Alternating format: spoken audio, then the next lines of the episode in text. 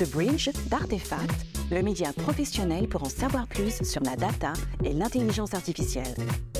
Aujourd'hui, un nouvel épisode Data Coffee en vidéo et podcast avec un expert conseil et tech d'Artefact. Bonjour à tous, je suis Emmanuel Malherbe. J'ai la chance d'animer les Data Coffee de la plateforme média The Bridge. Le principe, c'est un sujet et un expert et un café. Aujourd'hui, le Data Mesh avec Violaine. Bonjour Violaine. Bonjour. Qui es-tu? Berland, je suis directrice conseil chez Artefact et euh, j'accompagne des clients sur euh, les, des sujets de transformation data. Et donc de ton point de vue, euh, le data mesh, qu'est-ce qui est vraiment important? Pour moi, le point essentiel du data mesh, c'est ce qu'en résulte, donc c'est ce qui est concrètement construit dans une organisation de data mesh. Et donc c'est surtout les data products. Donc les data products, c'est ce qui est construit par les différents domaines.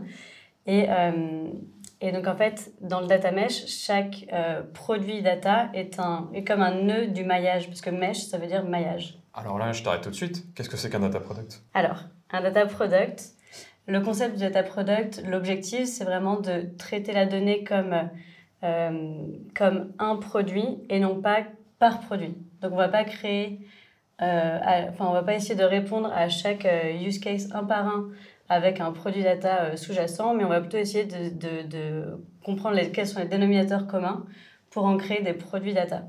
Et l'objectif, c'est que du coup, les différents domaines, sur leur scope de, euh, fonctionnel, euh, vont être en charge d'identifier quels sont les différents produits euh, data à construire qui peuvent répondre à plein d'usages différents. Et donc en termes de valeur business, en quoi s'inscrire dans le data mesh, ça se rentre dans les objectifs d'une entreprise?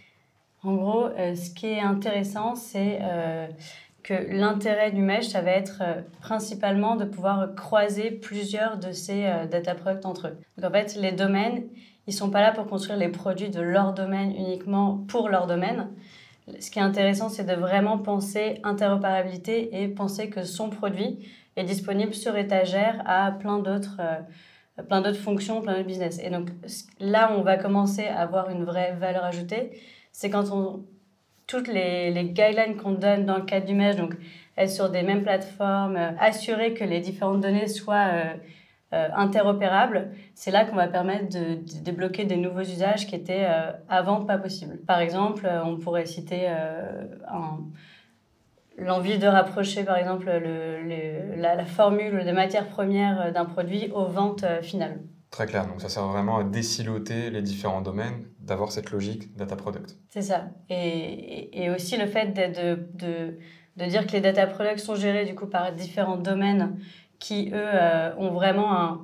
Sur leur scope fonctionnel, ils ont euh, une autonomie de... Euh, de bah, comment est-ce que je vais construire mes produits. Enfin, ils ont vraiment une autonomie sur leur scope de données. Ça, ça permet vraiment de refléter plus rapidement la réalité métier parce qu'ils vont être capables de euh, challenger le produit existant, parce que l'idée c'est que le, data product, il n'est pas figé dans le temps, il est vraiment maintenu par ce domaine. Et, euh, donc, par exemple, s'ils se rendent compte que euh, bah, maintenant, il y a des nouveaux canaux de distribution, il y a un nouveau retailer, donc on a besoin d'une nouvelle source de données, ils vont mettre à jour ce data product. Et c'est vraiment des experts sur ce sujet. Donc, le reste de l'entreprise est censé leur faire confiance sur le fait qu'ils auront bien refléter la réalité du business euh, sur, euh, sur leur sujet. Et donc, qui est responsable Qui gère ces data products? Et eh ben, comme dans des applications complètement, enfin, comme, des applications digitales, il y a un nouveau rôle qui apparaît de plus en plus, les data product owner. Donc pareil qu'un product owner, mais pour vraiment ces objets data. Et leur objectif à eux, c'est vraiment de s'assurer de, que, de, de construire cette, cet ensemble de, datasets en fait, qui seront ensuite euh, mis à disposition euh, d'autres et qui soient facilement compréhensibles sans qu'ils aient forcément besoin d'intervenir. Donc pour que ce soit de plus en plus euh, scalable, l'objectif c'est de donner en, en, amont un maximum d'informations.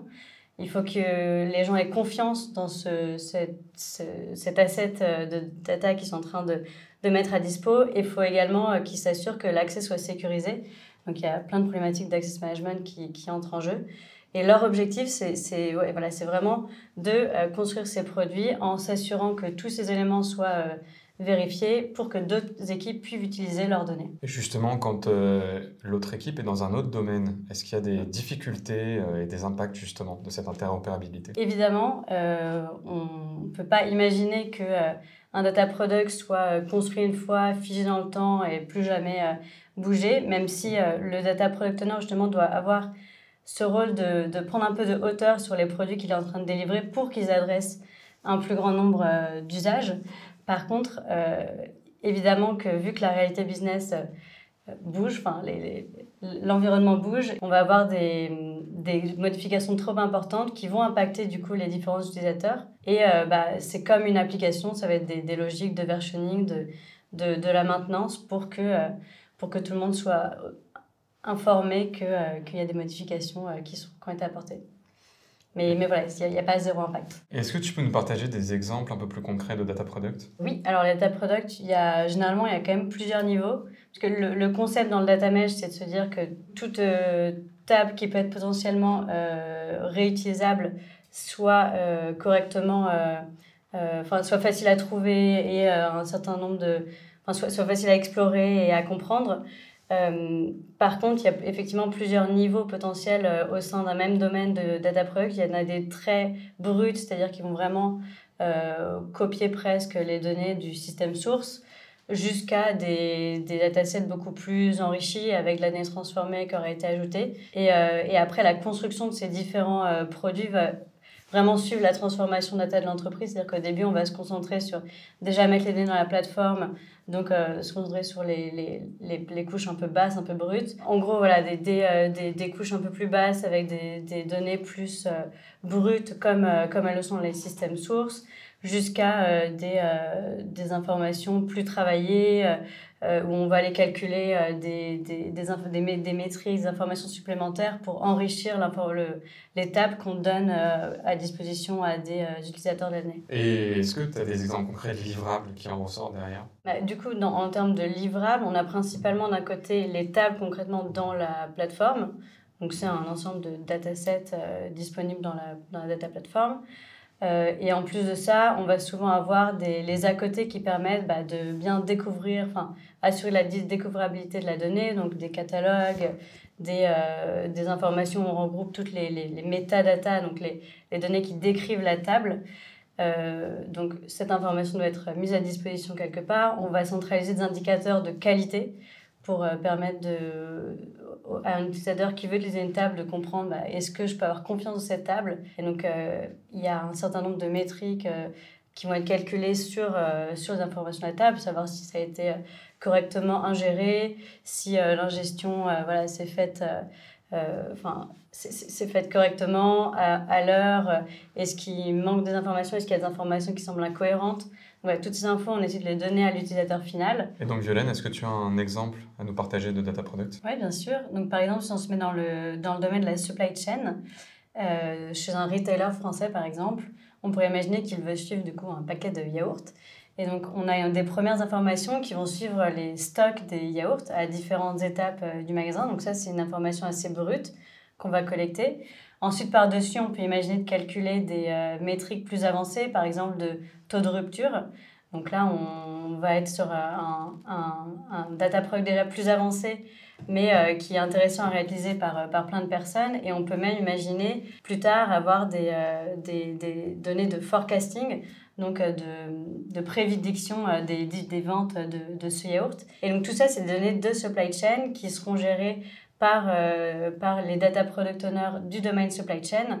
Et, euh, et, et, on a des, du coup des différents types de produits euh, de plus à moins avancés selon la maturité de l'entreprise. C'est très clair. Et pour conclure, est-ce que tu aurais un, un peu une vision du data product parfait selon toi? Le data product parfait, ce serait surtout un data product qui est, qui est utilisé. Donc c'est hyper important que un domaine n'ait pas juste envie de modéliser toutes les données modélisables de son, de son sujet.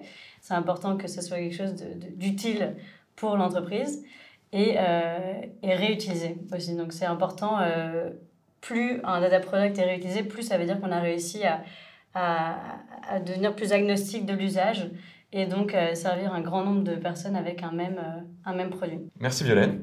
Merci Emmanuel. Donc je vous donne rendez-vous pour un prochain épisode du Data Coffee sur le sujet du data mesh.